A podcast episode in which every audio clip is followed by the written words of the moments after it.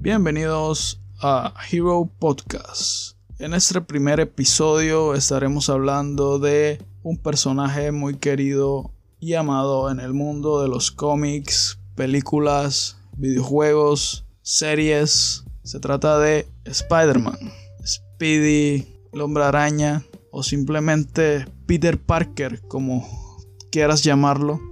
Sin duda alguna es imposible no reconocerlo y sentirse identificado con sus aventuras y, sus desventuras en todas partes. En mi caso es mi personaje favorito en la casa de Marvel y siento que una de las cualidades que lo hacen único como héroe es su capacidad de nunca rendirse.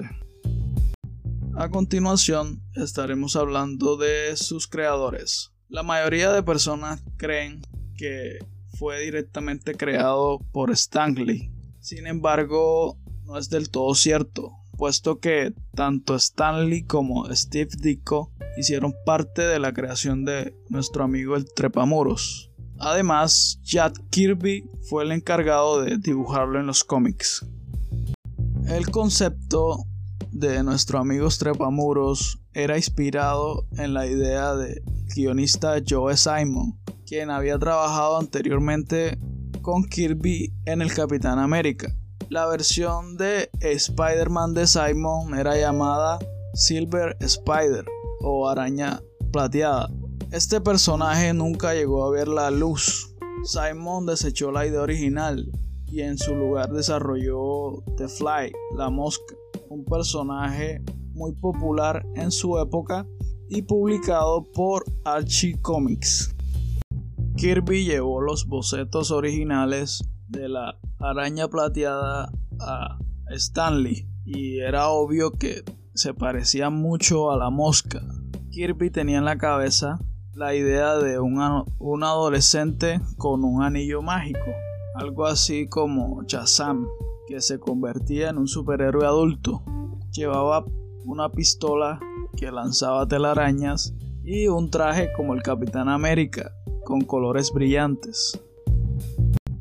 Stan Lee puso a prueba el personaje en cinco páginas. El resultado no le gustó, no le convencía. En ese momento a Stanley se le ocurrió la idea de hacer algunos cambios, como por ejemplo, ¿y si sus poderes vienen de las arañas? Descartamos la pistola, podríamos cubrirle la cara. Todas esas ideas se las pasó a su dibujante estrella Steve Ditko, quien se tomó tan en serio el personaje que hizo un curso de psicología para entender más a los adolescentes y qué tipo de problemas enfrentaban en su vida diaria. El resultado final fue el Spider-Man de Amazing Fantasy número 15. No era lo que tenía pensado Simon, ni lo que presentó Kirby, ni siquiera lo que se le ocurrió al final Stanley. Era una combinación de todas aquellas ideas en los trazos de Steve Ditko. Al año de ser publicado, el 10 de agosto de 1962, la época de plata para los cómics, en ese momento ya habían historias de personajes como los Cuatro Fantásticos, Hulk, Hombre Hormiga, entre otros. Al hacer su debut, Peter Benjamin Parker como el primer héroe adolescente de los cómics, ya que en esa época los personajes jóvenes eran considerados como compañeros, como es el caso de Robin en Batman. Como dato curioso, hasta el 18 de agosto de 1999, Stan Lee no había reconocido públicamente que el personaje del hombre araña lo había creado en colaboración con Steve Ditko. Durante los primeros seis años, los lectores no tenían una idea clara de los padres biológicos de Peter Parker, Richard y Mary. En ese momento eran una gran incógnita en las viñetas. Se sabía que estaba siendo educado por su tía Men y su tío fallecido, el tío Ben. Hasta finales de los 60 se reveló que eran en realidad espías hasta más adelante en los 90 se especificó que eran agentes encubiertos de Shield, quienes fueron asesinados por Cráneo Rojo durante una misión encubierta. La última misión de los padres de Peter fue infiltrarse como agentes secretos a la organización de Red Skull. Más adelante Red Skull empieza a sospechar y descubre que eran agentes infiltrados, por lo cual crea un accidente aéreo que acaba con la vida de ambos, que mueren heroicamente y dejan huérfano a Peter Parker para ser criado por sus tíos. ¿Qué hace que un héroe se forje y crezca en su camino? Un ítem importante para un superhéroe son sus villanos. Nuestro querido y vecino tiene villanos muy populares como el Duende Verde, Venom, el Hombre de Arena, Doctor Octopus, entre otros.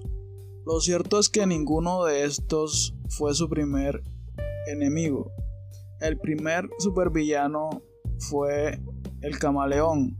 Su nombre real, Dimitri Smerjakovs, creo que así se pronuncia, era un espía soviético con la habilidad de cambiar de rostro, imitando al hombre araña, el cual logra incriminarlo y causa problemas en la vida de Peter. Su primera aparición fue en 1963 de Amazing Spider-Man, el segundo cómic publicado. A continuación estaré mencionando algunos de sus mejores crossovers en los cómics.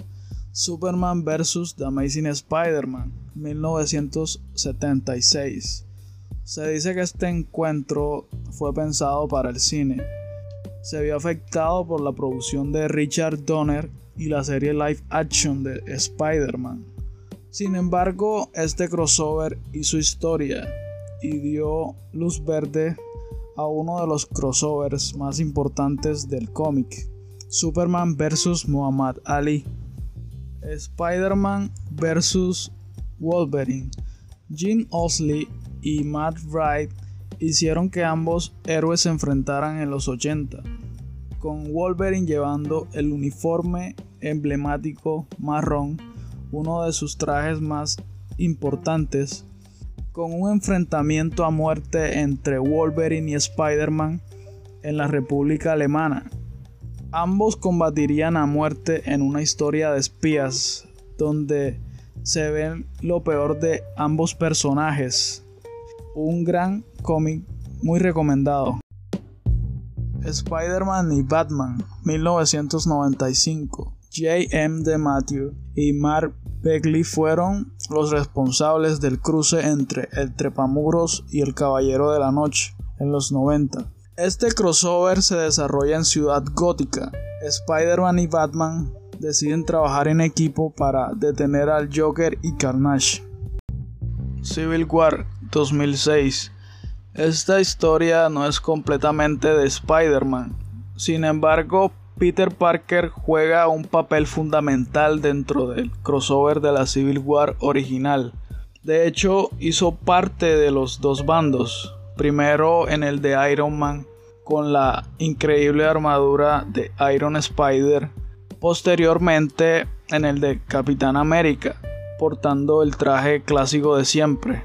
Se puede agregar que las decisiones que tomó Peter en ese momento le costaron demasiado.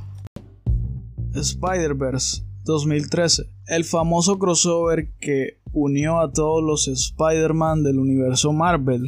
Esto trajo consigo diferentes versiones, tales como el Spider-Noir, Spider-Punk, Spider-Wen, Superior Spider-Man, entre otros. Todos unidos para luchar contra los herederos, una raza de vampiros cósmicos que tiene como fin devorar a los arácnidos.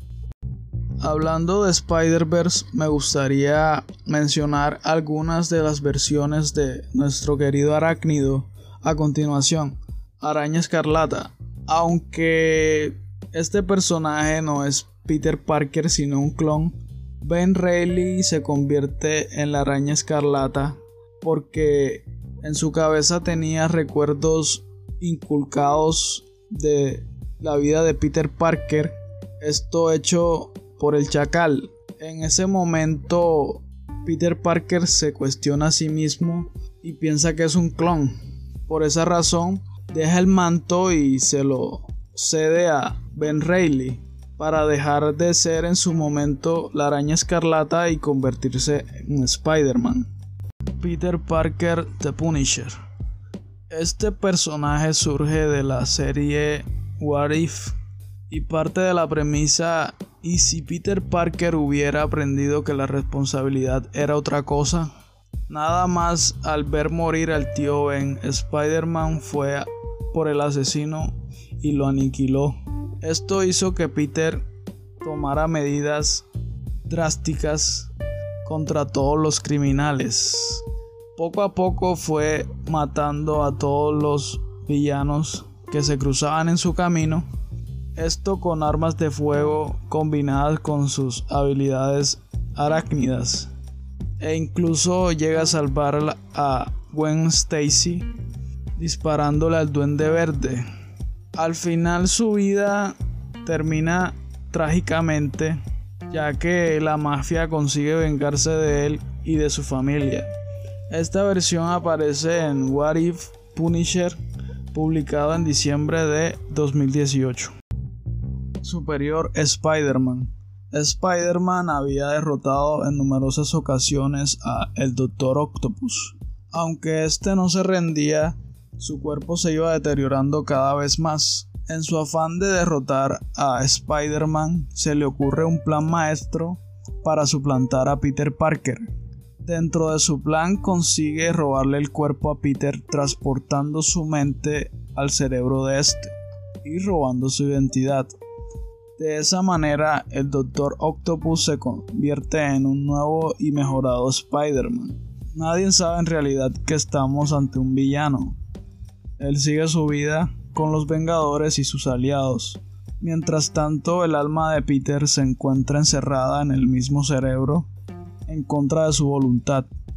Al final, el Doctor Octopus le entrega su cuerpo a Peter Parker y este muere en su cuerpo deteriorado.